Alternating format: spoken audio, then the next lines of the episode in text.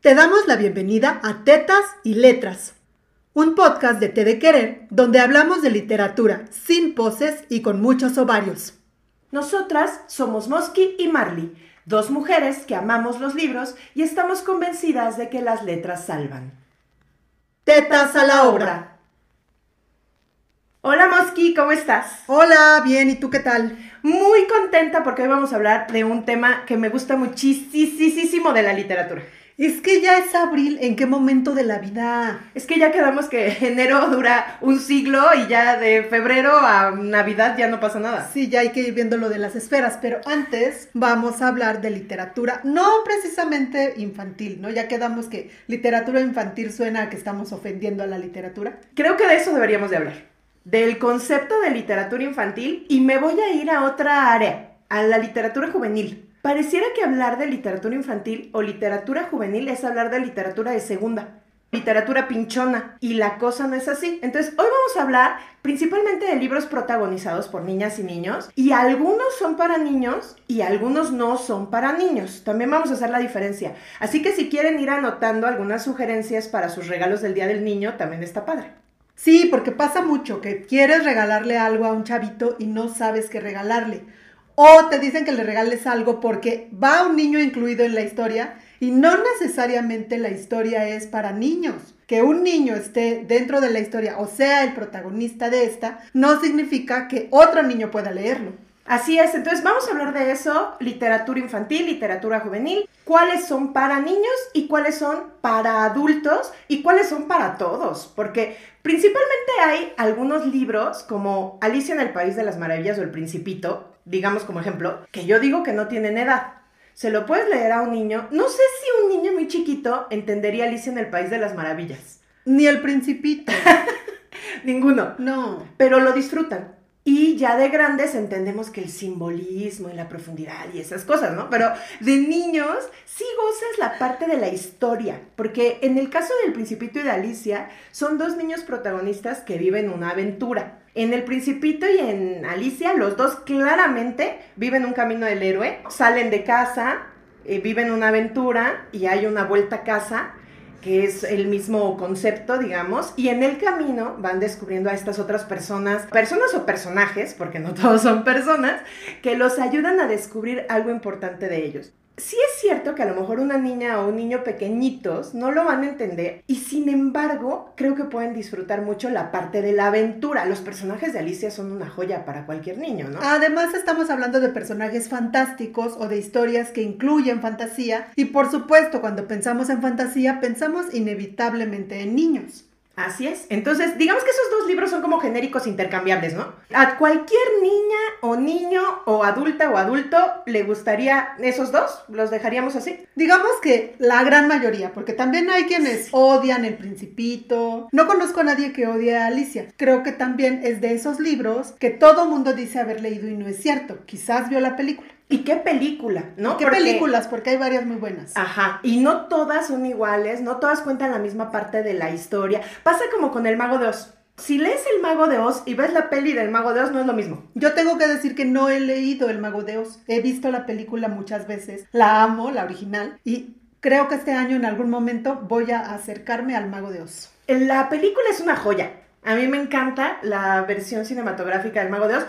Pero el libro tiene muchísimas cosas que la película no tiene. Ah, ya me oí bien mamona. Es que el libro es mejor. No, no es mejor. Y no voy a comparar. Son dos expresiones artísticas diferentes. A mí me gusta muchísimo la película, pero el libro habla de cosas diferentes. Es un poco más profundo. Bueno, ahí tenemos tres ideas de libros protagonizados por dos niñas y un niño marciano, o no sabemos bien. Que esa es otra, ¿no te costó trabajo pensar o encontrar libros donde la protagonista fuera una niña? Muy cabrón. Hay pocos y la primera opción que traigo hoy, el primer libro del que quiero hablar hoy, está protagonizado por un niño y ayer eso pensaba, no, no, yo quiero contar de un libro que haya leído yo de niña y que haya sido una niña la protagonista y me haya conmovido, creado empatía, la chingada. Y ya sé que me vas a mirar feo, así que voltea para otro lado. Solo podía pensar en mujercitas, me cago. Güey, quedamos que no libros que ya hubiéramos contado otras veces. Eso es trampa. No, por eso no voy a hablar de mujercitas. Y me costó muchísimo trabajo. O sea, ¿cómo que solo mujercitas? Ahora, y luego pensé de adulta. A ver, de adulta, ¿con qué libros me he topado? Y me pasaba lo mismo. Me volví a topar con la tetralogía de la amiga extraordinaria de Ferrante. Y decía, pero ¿por qué no pueden ser las únicas niñas protagonistas? me costó un chingo de trabajo.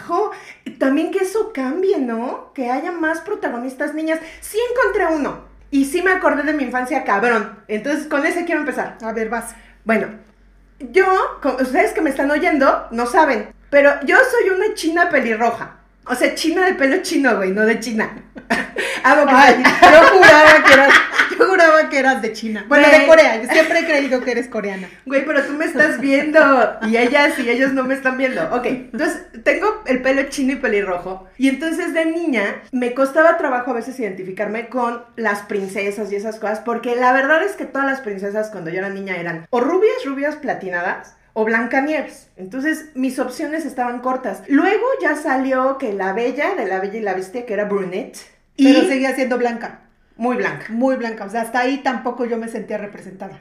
o sea, ¿con cuál te sentiste representada? Ya estamos hablando de otra cosa. O sea, no con ninguna, porque de todas formas mulanes, de ojos rasgados, y, o sea, no. ¿Y Pocahontas? Con Pocahontas, pero ya más madurita. ¿Pocahontas o tú?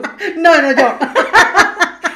Pero, pero aparte Pocahontas, bueno, luego hablaremos de las princesas de Disney. Pero al tema. ya luego a mí me pasó lo mismo que con Pocahontas, ya madurita, me pasó que salió Valiente, ¿no? Entonces Mérida sí era se parecía más a mí. Ay, ya me puse así de que me parezco a Mérida. Güey, digamos que tiene el pelo chino y rojo, ¿no? Ok.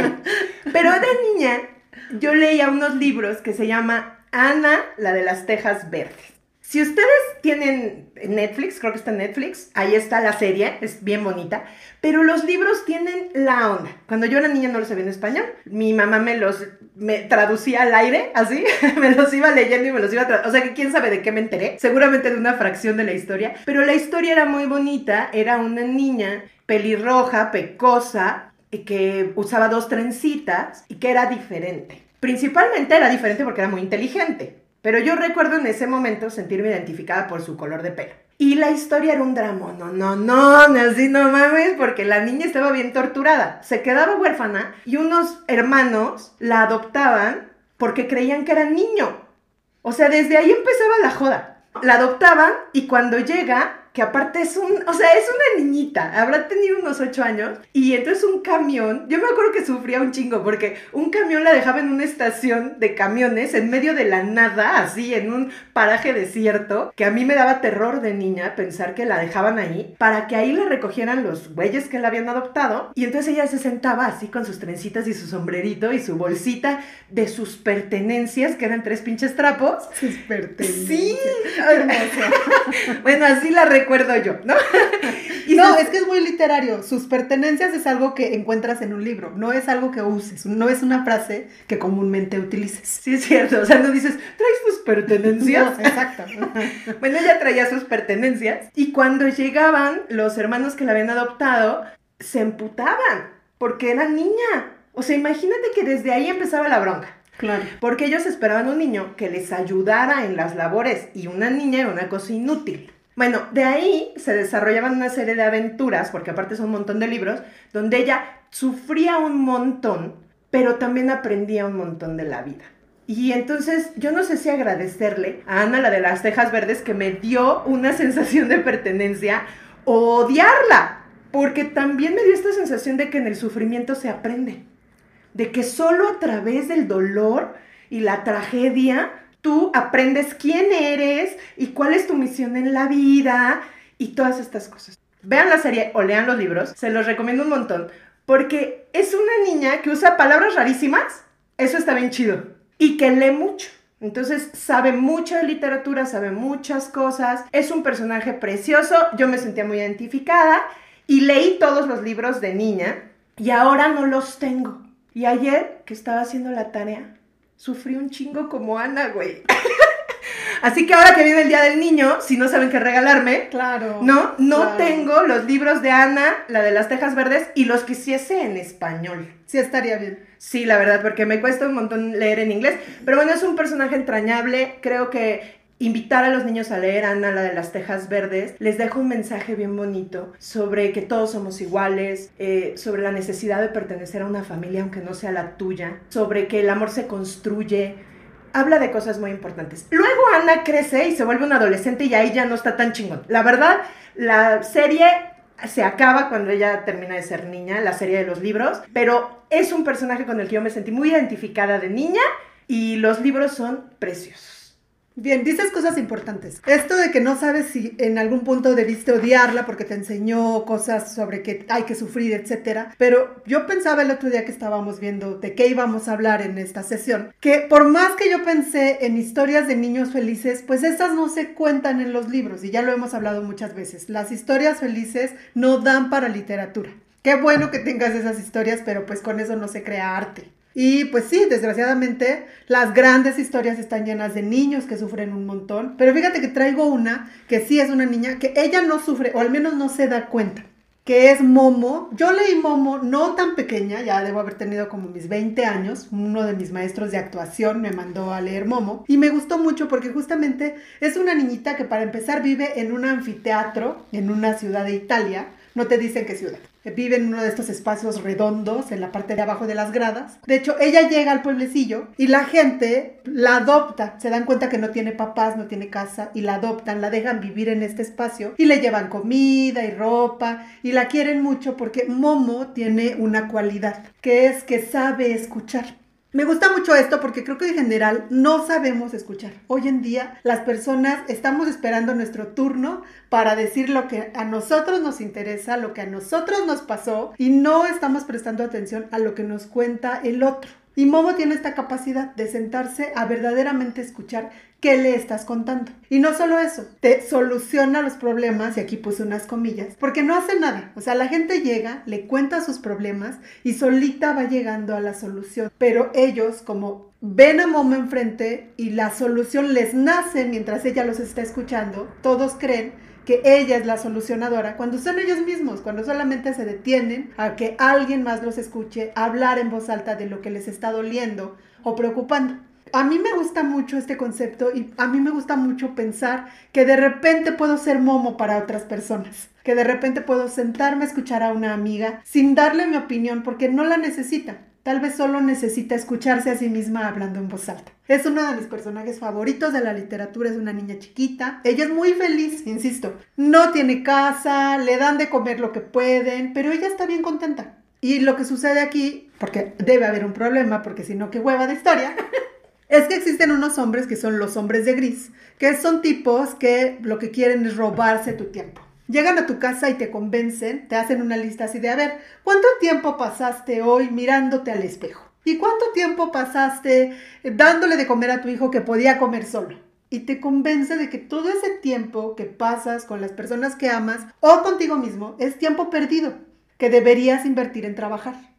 Y comienzan a robarse el tiempo de la gente. Momo se da cuenta que sus amigos comienzan a alejarse de ella porque ya no tienen tiempo, porque ella es una pérdida de tiempo. Y un día, un hombre de gris llega a casa de Momo, pero no la convence ni se le olvida, porque además a todas las otras personas se les olvida que el hombre de gris vino a, visitarlas, pero a Momo no. Ahí se da cuenta que hay una conspiración, que todo está raro, que sus amigos están desapareciendo y empieza a buscar la manera de solucionar esto conoce a un personaje que es una tortuga gigante que se llama Casiopea, que además amo el nombre, y se va detrás de Casiopea. Casiopea no habla. Arriba en su caparazón aparecen frases que Momo lee y va siguiendo las indicaciones de Casiopea y se encuentra, después de mucho caminar detrás de la tortuga, a otro personaje que la ayuda a solucionar este conflicto y ya no les cuento más, pero léanla porque de veras es una historia preciosa y es uno de esos personajes que yo creo que se te quedan ahí en un cachito de tu corazón y ya no se van nunca. Me encanta cómo cuentas las historias. Son mejores que los libros. Tienes muchas cosas que rescatar de lo que nos dices, pero ahorita que te escuchaba decía, bueno, qué importancia para un niño leer esto. Que quizá escuchar a alguien lo pueda salvar y me sentí como que lo que nos estabas describiendo era ir a terapia, ¿no? Pero con un buen terapeuta, ¿no? Hay que aclararlo. O sea que Momo es una gran terapeuta, Tal pero no lo sabe. Vamos a poder hacernos unas camisetas, ¿no? Si necesitas que te escuchen hoy soy Momo. Para ti. Está padrísimo. Momo es un personaje divino a mí me encanta y la verdad es que si me dieran a escoger, siempre les digo, porque sé que la gente ama la historia sin fin, que si yo me tuviera que quedar con un personaje de Ende, me quedaría con Momo. Porque me parece que es la niña que representa a los niños, que al final todos, de alguna forma, dices, es que la literatura de niños es de, de niños torturados o que sufrieron. Todos lo fuimos un poco. En la infancia hay un chingo de abandonos. Te abandonan muchas personas buenas se mueren. La gente se muere y le vale un carajo lo que vamos a hacer los vivos después de que se mueren. Para los niños, estas pérdidas eh, son cosas insondables. Entonces, Momo creo que te habla de eso, te habla de las pérdidas, te habla de la importancia de la amistad, que aparte en la primera infancia es cuando se forjan grandes amistades. En un segundo, no sé si has visto a un niño en un parque, en un segundo llega y te dice, mira, te presento a mi mejor amigo. Esto es lo que hace Momo. Llega a un mundo desconocido y se vuelve parte de esta historia. Es una historia entrañable. ¿Desde qué edad crees que debemos de leer Momo?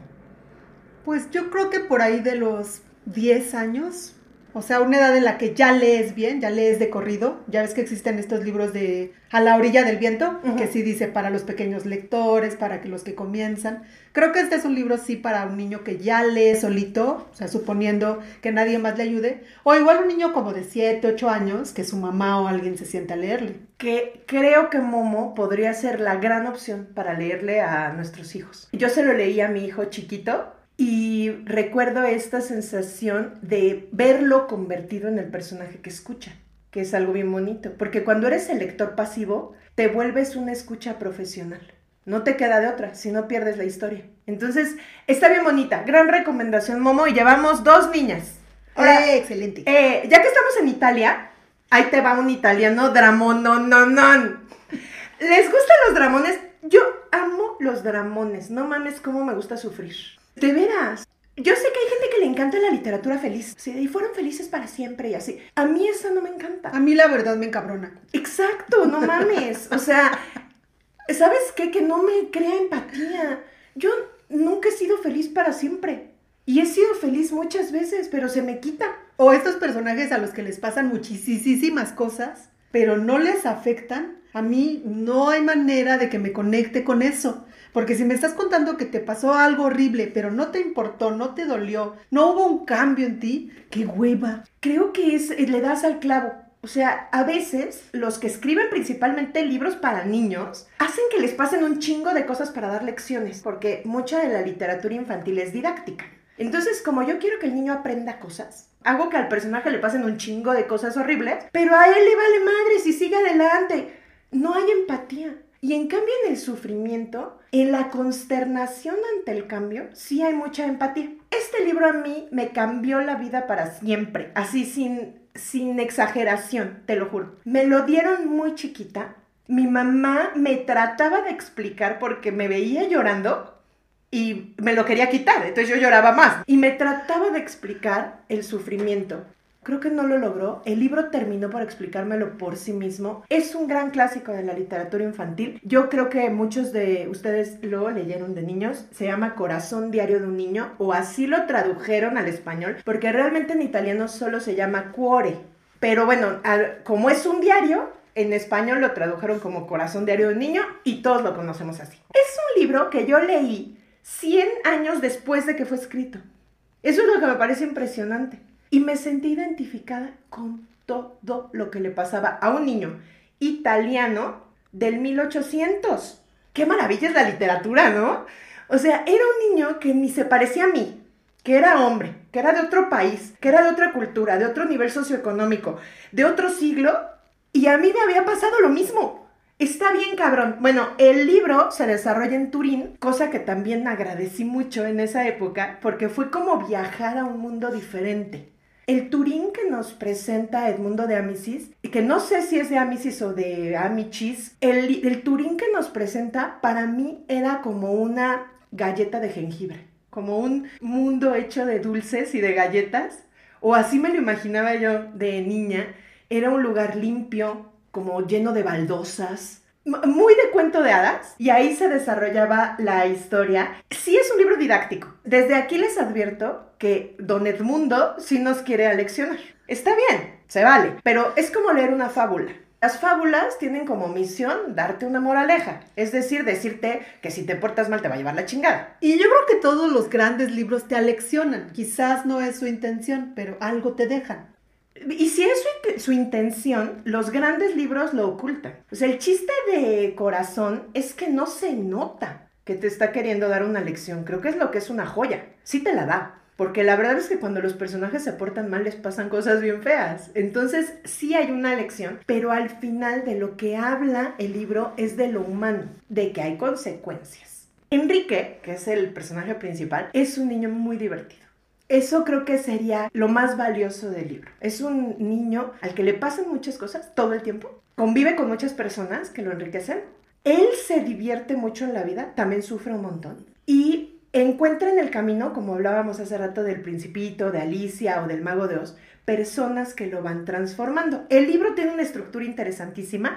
Está escrito, pues es un diario. Entonces, está escrito como un mes y luego otro mes y luego otro mes, así. Y en cada mes, como que le pasa algo específico. No, pues en este mes se pelea con su mejor amigo en este mes tal cosa. Los puedes hasta ubicar por meses. Yo me acuerdo que era niña y decía, sí, porque en mayo pasó esto. O sea, así le llamaba yo a los capítulos. Era muy divertido. Yo me tardé mucho en leerlo la primera vez porque era chiquita. Lo ubicaba así, como los meses que le iban pasando cosas. Y la estructura está bien padre porque es el niño que te cuenta lo que le pasa y además los cuentos que le dejan en la escuela también están. Entonces lees un poco de lo que él opina y lees un cuentito que también te da una lección. Y además, él se escribe cartas con sus papás. Y ahí están también. Ok. Entonces es una mezcla narrativa que a mí como niña me gustó muchísimo porque no me aburría. En una cartita, luego un cuentito, luego lo que él contaba. Mucho chisme. Ajá, está bien padre. Eh, yo se lo daría a un niño, pues prácticamente de cualquier edad, como decía, si lo ayudas a leerlo, advirtiéndole que al niño le pasan cosas muy tristes. Creo que es importante porque yo sí me enganchaba con Enrique, sufría, lo quería rescatar. Me pasaba como cuando quería llevarle tortas de jamón al chavo del 8. O sea, no sé si a ti te pasó de niña. No, pero siempre quise salvar a Remy. Ah, así. o sea, eso me pasaba con Enrique, así de, como con Remy. O sea, quería decirle, güey, ya no busques a nadie, vente conmigo, yo te cuido. Yo te doy mis juguetes. Así. A eso me pasaba con Enrique. Es un libro hermoso doloroso y creo que es como debe ser la literatura. A mí me gusta mucho, me parece un gran, eh, una gran forma de adentrar a los niños a la literatura. Y la otra es que si ustedes ya son adultos rucos que quieren adentrarse a la literatura, es un gran libro para empezar a leer, no importa la edad que tengas. Ah, esa es una gran opción. Porque creo que si lo lees ahorita, te entretendría. Yo lo acabo de leer hace poco, porque tengo un adolescente, se lo leí de niño, y me acuerdo que me piqué o sea, que está padrísimo, creo que no tiene edad. Es un libro del que se habla muchísimo, pero que ya no dejan en las escuelas y eso, entonces podríamos rescatarlo. Sí, la verdad yo no recuerdo haberlo leído, así que se va a mi lista de libros para este año que todavía, aunque ya casi es diciembre, todavía alcanzo a meterlo. Tengo una edición muy bonita de letra grande por si te interesa. La verdad es que sí, porque ya no estoy, mis ojos ya no están tan niños. Yo te lo presto. Oye, hablando de libros así sufridores, sufridores, este es el libro con el que más he llorado, de los que yo recuerdo más haber llorado. No mames cómo lloré. O sea, pero así de que estaba en la cama leyéndolo, con, sorbiéndome los mocos, y mi marido entró y me dijo, ya deja eso. no, es mía. Déjame. tengo que saber cómo acaba. Déjame con mi sufrimiento. No, no, horrible, horrible, horrible. ¿Cómo lloré? Aunque no lo crean, es una recomendación. Es una recomendación y un comercial de Kleenex, ¿no? Además, no, sí, no saben. Se llama Un monstruo viene a verme, que además ya existe la película. La película a mí me parece preciosa, la amo, pero el libro, la novela, te cuenta realmente cómo se siente el personaje. Porque pues la película es muy visual y pues en la película el personaje no se va a parar a ver la pantalla y decirte, oh, estoy muy triste, me siento muy mal, me está cargando la chingada. ¿no? Tú vas viendo y descubres cosas. Que lo está cargando la chingada. Ajá, descubres que lo está cargando la chingada, pero no te lo dicen. El libro sí te lo dice. Es este niño que se llama Connor, que todas las noches despierta porque tiene una pesadilla de un monstruo que va a aparecer. Dentro de su casa, en su jardín, está este árbol que por las noches cobra vida y es un monstruo gigante que llega a decirle a Connor que deje de hacerse güey y diga la verdad. Y todas las noches lo despierta diciéndole, tienes que decir la verdad. Y no sabes de qué verdad se trata. Y durante la historia te vas enterando. No les voy a contar más porque es quemarles la historia. Pero cuando te das cuenta de qué le está doliendo a Connor y a qué le tiene tanto miedo, tú te rompes y no puedes parar de llorar y quieres ir y rescatarlo. Y en la última escena, bueno, pero yo las lágrimas, los mocos, las ganas de desmayarme. Horrible, pero de veras léanlo. léanlo, sufran conmigo, no me dejen sola. Oye, pero a ver, sí, yo leí el libro y vi la peli y lloré igual, pero no sé qué tan niños. No, yo creo que este no es para niños. Yo tampoco. Yo, yo creo que para un niño sí es demasiado doloroso. Creo que es un libro de esos que traemos esta categoría de libros protagonizados por niños que no son para niños aunque parezcan. La película está un poco suavizadita. Muy suavizadita. Ajá. Eh, la verdad es que es un libro muy duro. Yo también lloré muchísimo, pero también es una recomendación. Pero no se lo daría a un niño. Quizá un adolescente o un niño más grandecito. Ahora para sus regalos, ya de 14, sí. Puede ser, pero sí, yo creo que es un libro para adultos. Sí, un libro para adultos que parece de niños, ¿no? Porque incluso comprender al personaje, a Connor, que cuando tú lo lees, pues pareciera que es un niño que solamente le gusta estar fregando. A lo mejor un niño que lo lea no se conecta con él. Tiene que ser un adulto que pueda comprender por qué el niño actúa como lo hace. Creo que esa es la recomendación. O sea, para un adulto que, y nos hace recordar los miedos que teníamos de niños, creo que de eso se trata ese libro y por eso lloras tanto. Y que no solo son los miedos que tienes de niños, o sea, yo tengo 42 años y sigo teniendo miedo del día de que, en que mi mamá ya no esté conmigo.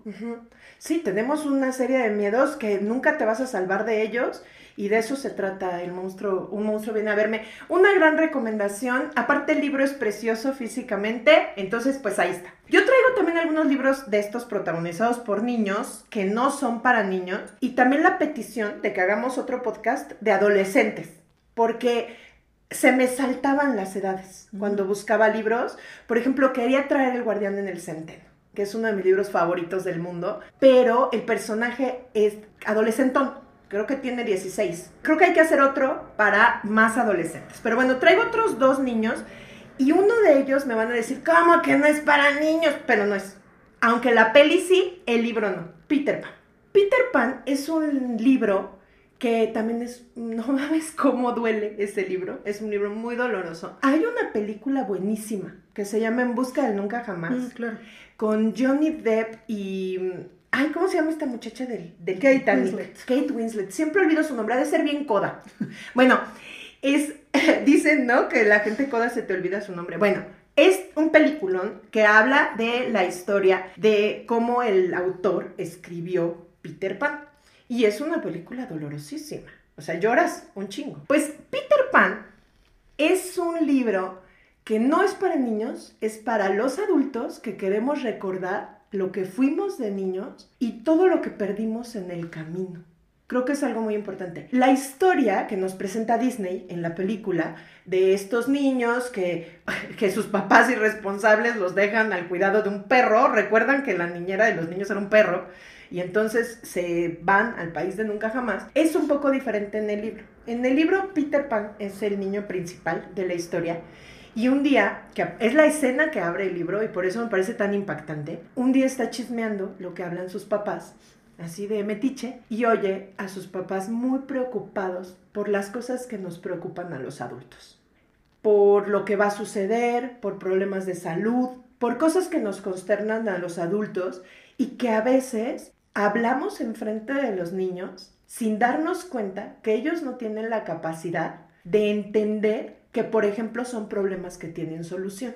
Para un niño, si tú le dices, no tengo para pagar la luz, para el niño significa que le van a cortar la luz y que su mamá y su papá van a estar en un problema. No significa lo que para ti, güey, no tengo para pagar la luz, pero pues mañana me pagan, mañana es quincena. No tiene ese contexto el niño.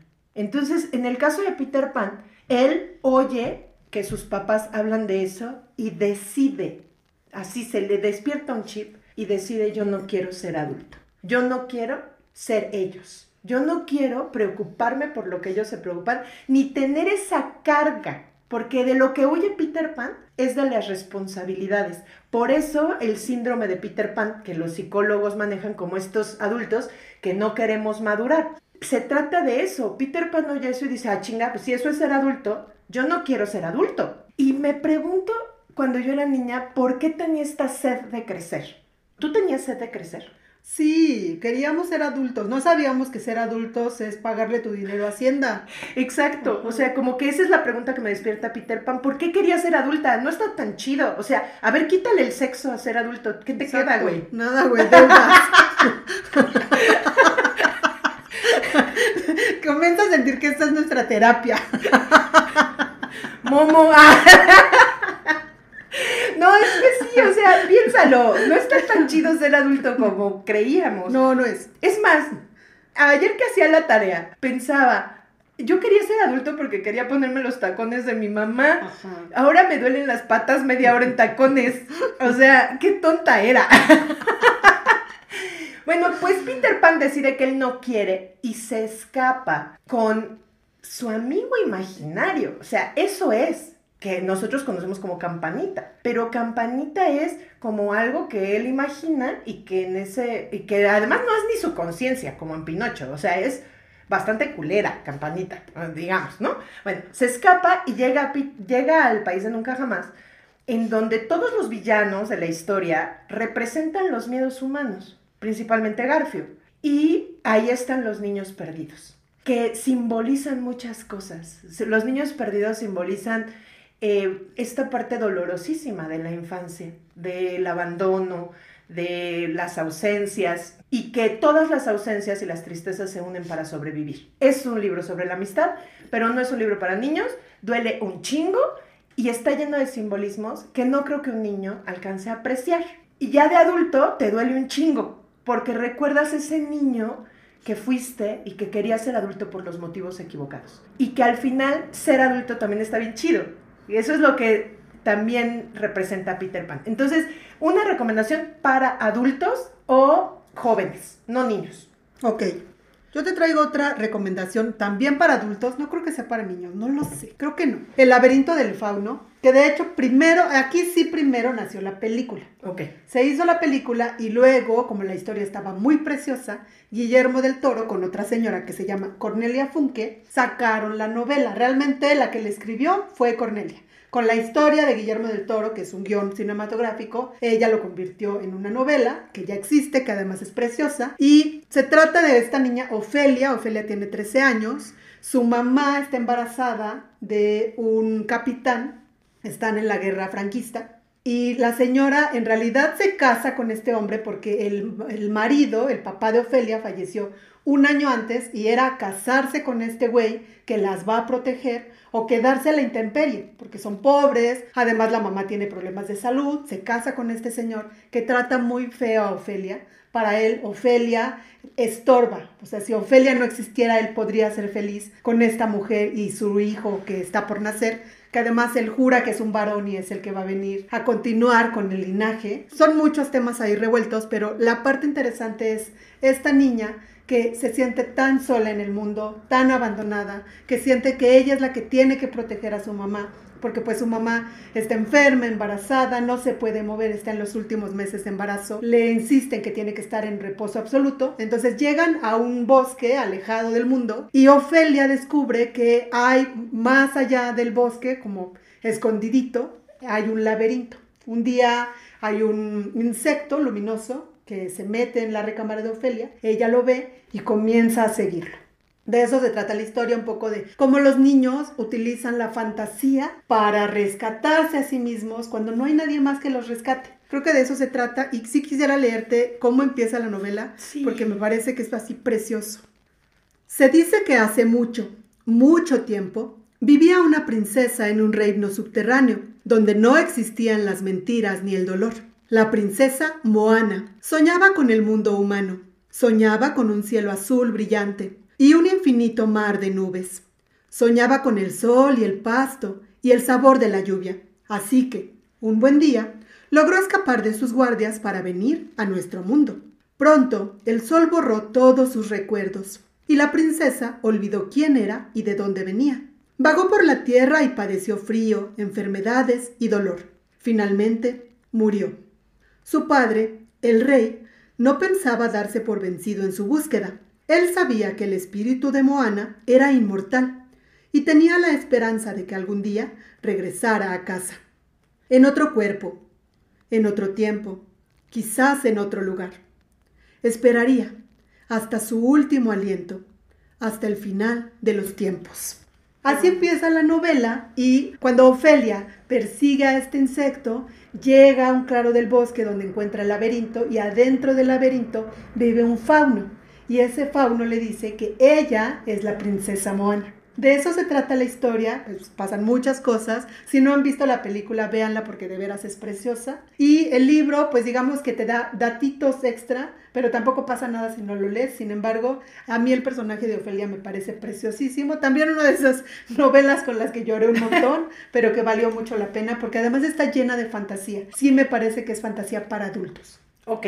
Y yo no lo he leído, vi la película, entonces eh, me voy a llevar tu libro, creo que lo sepas. Eh, ahorita que veo tu libro, Cornelia Funke, voy a investigar, no vaya yo a decir una super pendejada. Creo que es la escritora de la serie de libros juveniles de las gallinas locas. Parece que sí. Ajá, y es una serie, hablando de libros infantiles y juveniles, muy buena para niñas. Entonces también si eh, quieren regalarle algo a una niña entradita a la pubertad, les recomiendo muchísimo la serie de los libros de las gallinas locas de Cornelia Funke. Eh, no sabía que lo había escrito ella, es una gran escritora, así que eh, me voy a acercar al libro, me encanta lo que nos leíste ya vi la película, pero hace mucho. Entonces yo creo que si leo el libro ahorita, me voy a volver a sorprender con la historia. Sí, la verdad es que tiene muchas sorpresas y además, como no es como tal una historia lineal, son cuentitos. O sea, sí al final todos los cuentitos tienen un hilo conductor y tienen un principio y un fin, pero son cuentitos sueltos que al final construyen una historia completa y está lleno de magia y además todo está así como te lo acabo de leer, muy poético, sí me parece de las cosas más preciosas que he leído. Se me antoja mucho, muchísimo. Yo les traigo un libro, que son muchos libros, pero a ver, de veras, si van a dar un regalo para el Día del Niño, este es la recomendación, porque van a tener muchos regalos que dar. Pueden darle el 1 y luego el 2 y luego el 3. Y no, no es Harry Potter. También aclaremos, que no empiecen dando el 4, sí den el 1. O sea, ¿por qué me dices eso? Porque pasa, pasa. Yo hice eso, pero fue un accidente. Empiecen con el 1, de lo que sea que estemos hablando. Empecemos. Ah, no trajimos a Harry Potter hoy, porque creo que Harry Potter es, necesita un podcast enterito solo para los personajes de Harry Potter, ¿no? Claro. Entonces, pero les tendríamos que invitar a Chapumac, porque la verdad tampoco sabemos tanto de Harry Potter. No, no mucho. O sea, para aventarnos un podcast completo, lo veo difícil. Sí, pero lo podemos invitar. Lo podemos y podemos intentar el podcast. Podemos ser sus momos. Exacto. Y aprender un chingo de Harry Potter. Bueno, yo les traje uno que amo mucho, ¿ok? Entonces ahí les va. Percy Jackson. Percy Jackson para mí fue la panacea. Les voy a decir por qué. Yo lo descubrí ya grande, porque cuando escribieron Percy Jackson, pues yo ya era grande básicamente. Y lo descubrí por mi hijo. Entonces yo lo vi a él muy interesado. Yo se lo compré porque pues decía que era algo de la mitología. Y a mí me gusta un montón la mitología. Entonces dije, ah, pues este. Se lo compré y lo vi picadísimo.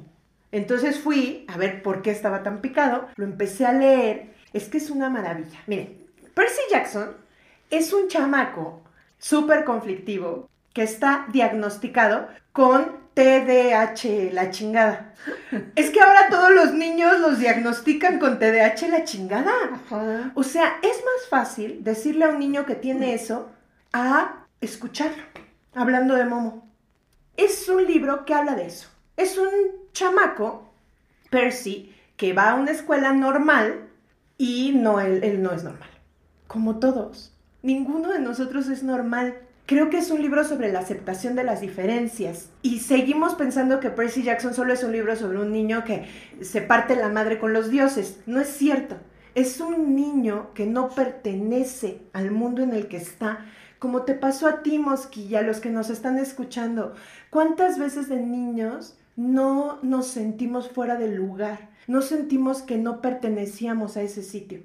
Este niño, mm, pues, es muy travieso porque es muy inteligente, hace muchas cosas eh, en la escuela que no debería de hacer porque no, no está en las reglas y lo diagnostican así, ¿eh? El, el niño tiene TDAH la chingada y dislexia. La novela empieza con que al niño lo expulsan, porque así somos, porque sacamos lo que no se parece a nosotros, porque nos asusta lo diferente. Y los de la escuela, súper pendejos, lo único que se les ocurre es expulsarlo. No investigan los problemas que tiene ese niño en su casa, que son un chingo, lo irás descubriendo a lo largo de la novela. Y no investigan por qué el niño, por ejemplo, escribe al revés. Pues resulta que Percy Jackson no es un niño con TDAH ni nada de eso.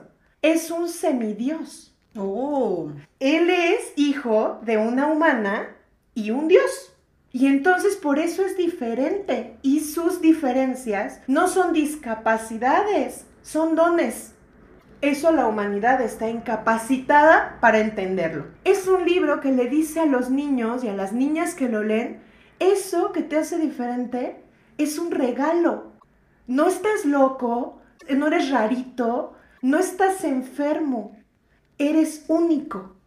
¿Y qué falta hace que los niños escuchen eso? Empieza la historia, él, bueno, a lo largo de la primera parte del libro va a descubrir que es hijo de un dios. O sea, no les estoy quemando nada. Bueno, aparte, supongo que ya vieron aunque sea un corto de la peli, ¿no? Hay una peli. Hay varias. Hay varias, porque es que son muchos libros. Ahorita les traje las recomendaciones. Hay muchas sagas de Percy Jackson y yo solo leí la uno. Es la única que voy a recomendar. Pero de eso se trata el libro y me encanta el concepto de que no es diferente si no es un dios. A mí me gusta mucho. O sea, yo creo que si de niña me hubieran dicho, no, güey, no eres rarita, eres única, tienes un don, entonces yo hubiera sufrido menos. Y la otra es que ahora se diagnostican estas enfermedades, pero así con una pinche facilidad.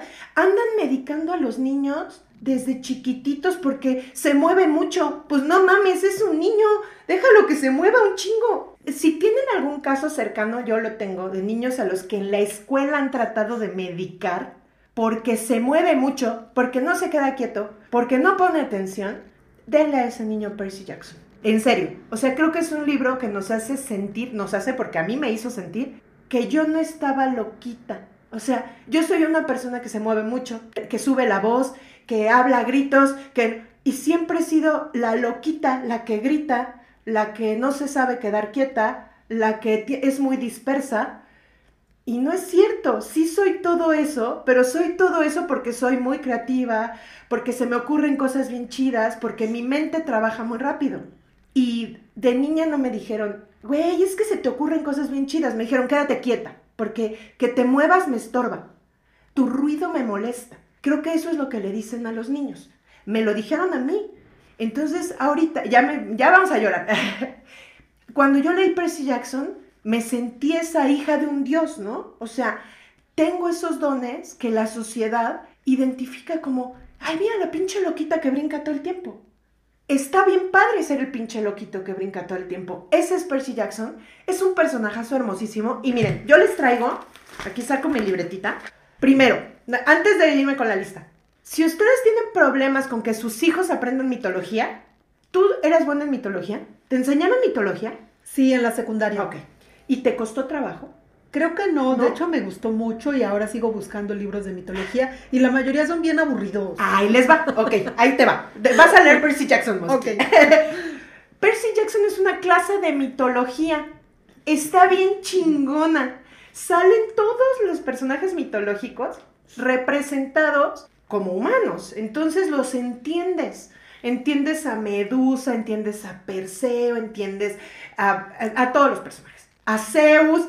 Claro, este libro no es sexoso, es para niños. Es importante porque la mitología griega tiene un chingo de sexo. Vamos más allá, no tiene un chingo de sexo, tiene un chingo de violaciones. Ajá. Bueno, este es un pu- punto muy importante que sí se toca en Percy Jackson. Ya lo ven.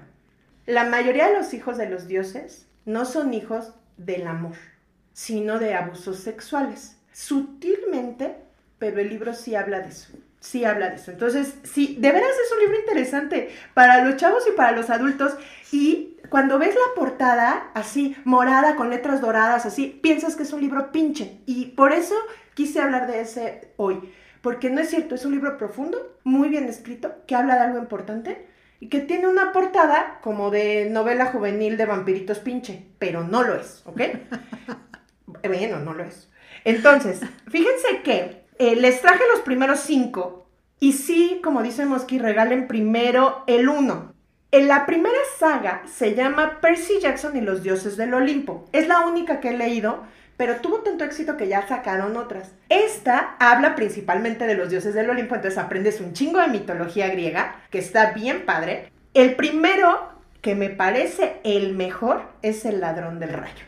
Porque es el contexto, te da universo, te regala ese universo en el que Percy descubre que es un semidios y le dan una premonición, o sea, como un augurio, de que los dioses se van a pelear y la lucha va a ser tan encarnizada que van a destruir al mundo. El mundo en el que vive la gente que él ama.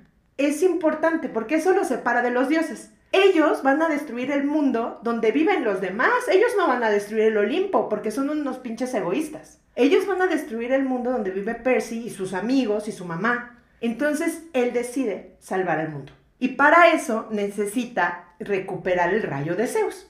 Y de eso se trata el primer libro. Es una joya, es un libro de aventuras divertidísimo, profundo, con un personaje entrañable. Ese es el primero. Les voy a decir el orden porque hay ediciones que no traen los numeritos. Ahí les va. Uno, El ladrón del rayo. Dos, El mar de los monstruos. Tres, La maldición del titán.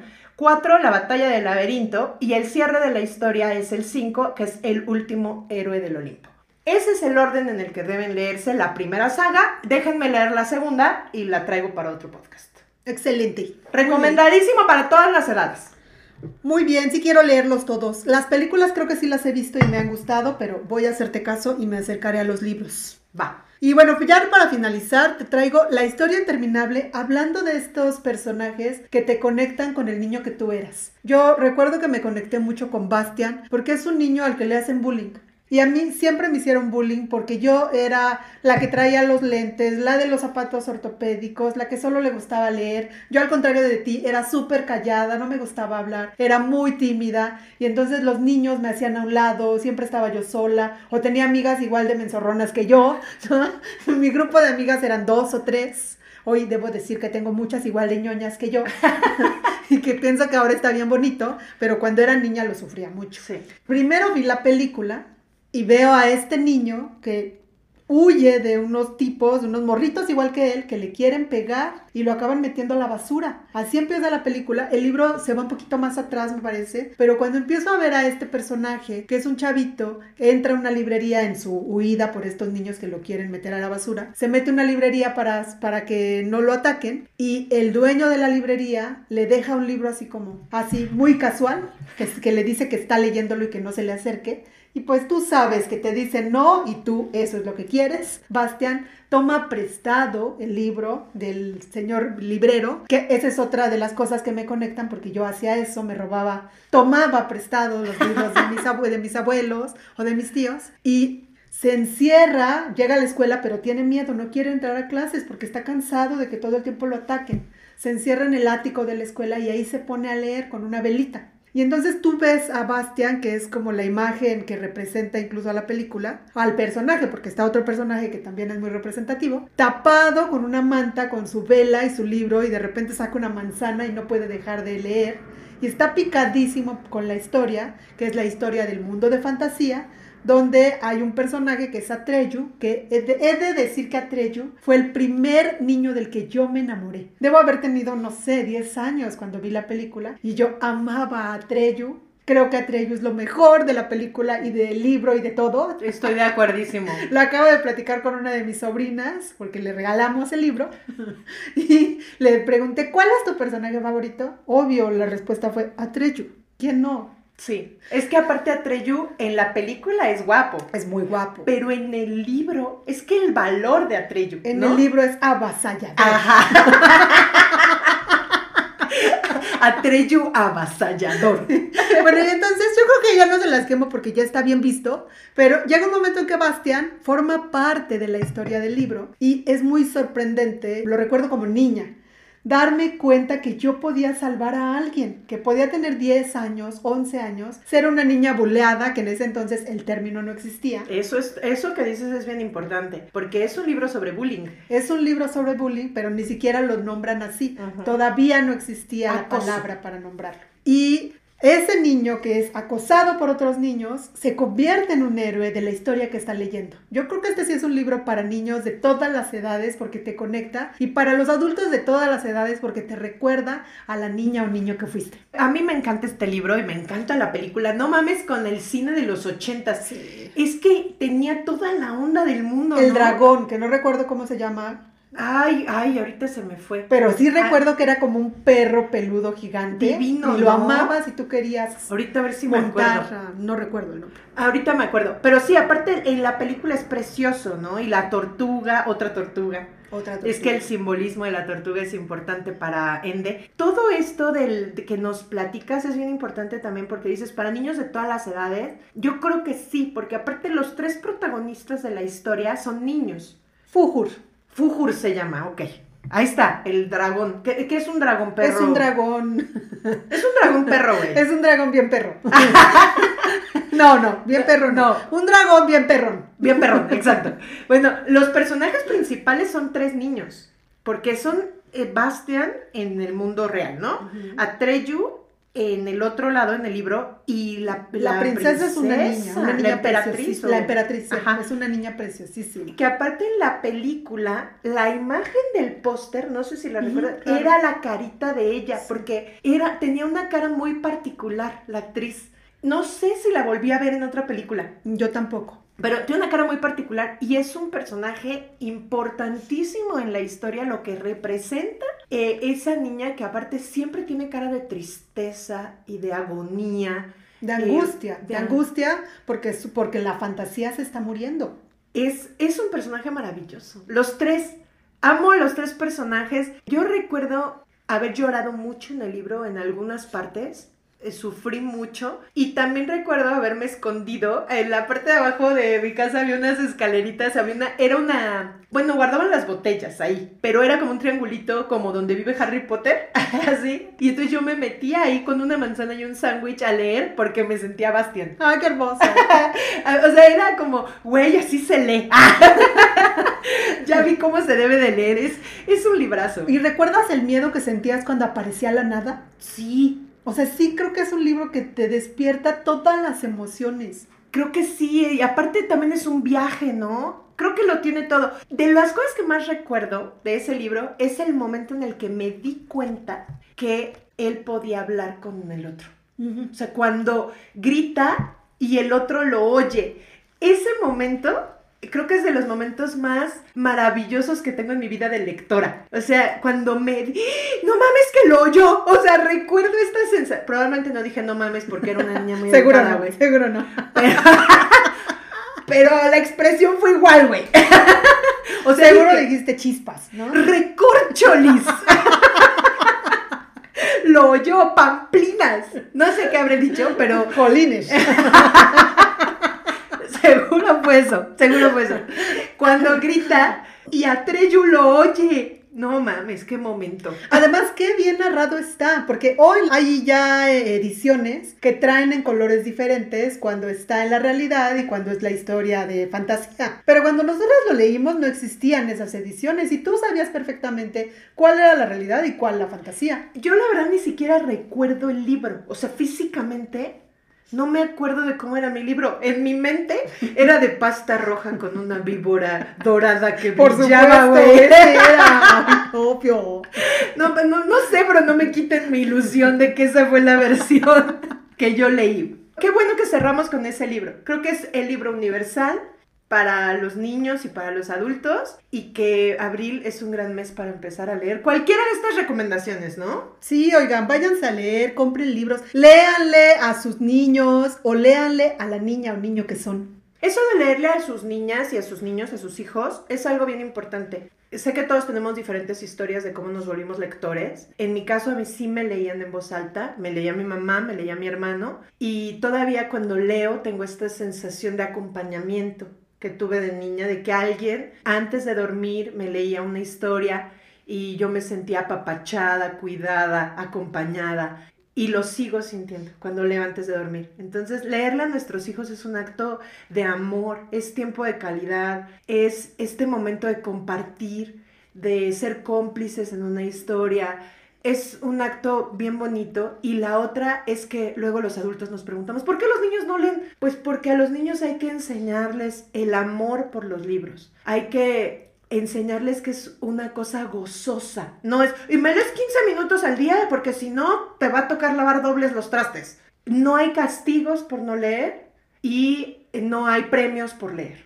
Creo que es importantísimo. El premio es, el, es la lectura misma. Yo recuerdo de niña, mi hermano me regalaba libros y el premio era el libro. Nunca me dio un libro por leer, un premio por leerlo. Y mi premio era que cuando me acabara ese me iban a dar otro. Claro, y te apurabas para que te compraran uno nuevo. Ajá. Entonces, creo que es importante el tono en el que le enseñamos a nuestros hijos a leer, enseñarles que la lectura es huir de la soledad de una forma poco codependiente, ¿no? O sea, en vez de andar buscando compañías eh, malas o lo que sea, tenemos siempre un amigo en un libro ¿Y cómo se los enseñamos? Leyendo con ellos. Hay un meme, ¿no? De este de la señora que dice, ay, no sé por qué mi hijo no lee y trae un celular en la mano. Y al lado una señora que dice, bueno, yo no sé por qué el mío sí y trae un libro. Creo que de eso se trata. Si te ven leyendo, disfrutando la lectura, se van a acercar. Muchas veces mm, se acercan a nosotras y nos dicen, ¿cómo hago para que mi hijo ame los libros, mi hija ame los libros?